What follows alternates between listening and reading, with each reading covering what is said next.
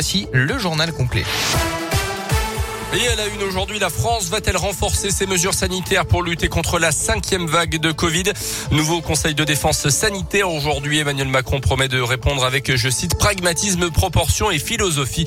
Parmi les sujets abordés, la vaccination des enfants de 5 à 11 ans, un nouveau confinement ou bien le retour des jauges n'est pour l'instant pas à l'ordre du jour. La situation épidémique continue de se dégrader ces derniers jours et ces dernières semaines. Plus de 42 000 nouveaux cas pour la journée d'hier selon Santé publique France. On dépasse les 11 000 malades à l'hôpital du Jamais vu depuis le mois d'août. Emmanuel Macron, qui sera d'ailleurs dans l'Allier cette semaine, selon la montagne, le chef de l'État doit se rendre d'abord à Moulins mercredi, d'où il présiderait un conseil des ministres en visioconférence.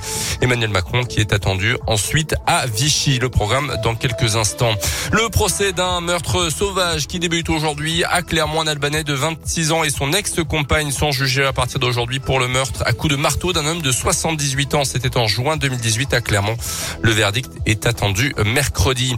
Les conditions s'améliorent ce matin sur la 89, notamment après les chutes de neige à nouveau hier soir. Interdit de rouler entre le péage des meurtres d'Artière et le nœud de Nervieux dans les deux sens. Les poids lourds peuvent de nouveau rouler depuis ce matin. Autorisation signée du préfet.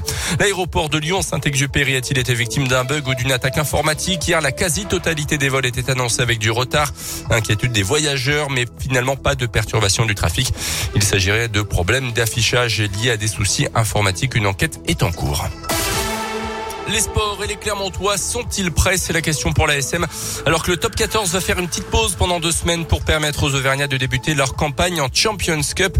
Sixième du championnat après 12 journées, les joueurs clermontois ont alterné le bon et le moins bon également.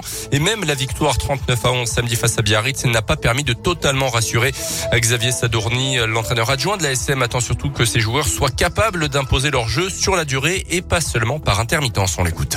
C'est sur le long terme qu'il faut qu'on voit si on est capable de progresser sur la constance. C'est notre défaut depuis le début de la saison, c'est notre défaut pendant les matchs, sur l'enchaînement des matchs. Euh, maintenant, on a deux gros matchs de Coupe d'Europe. Il va falloir être euh, aussi capable contre des équipes différentes, d'avoir le même niveau de jeu et encore une fois d'enchaîner à Brive, Toulouse chez nous. Pour être fort dans ce top 14, il faut être régulier, il faut être constant. Et c'est sur quoi on travaille.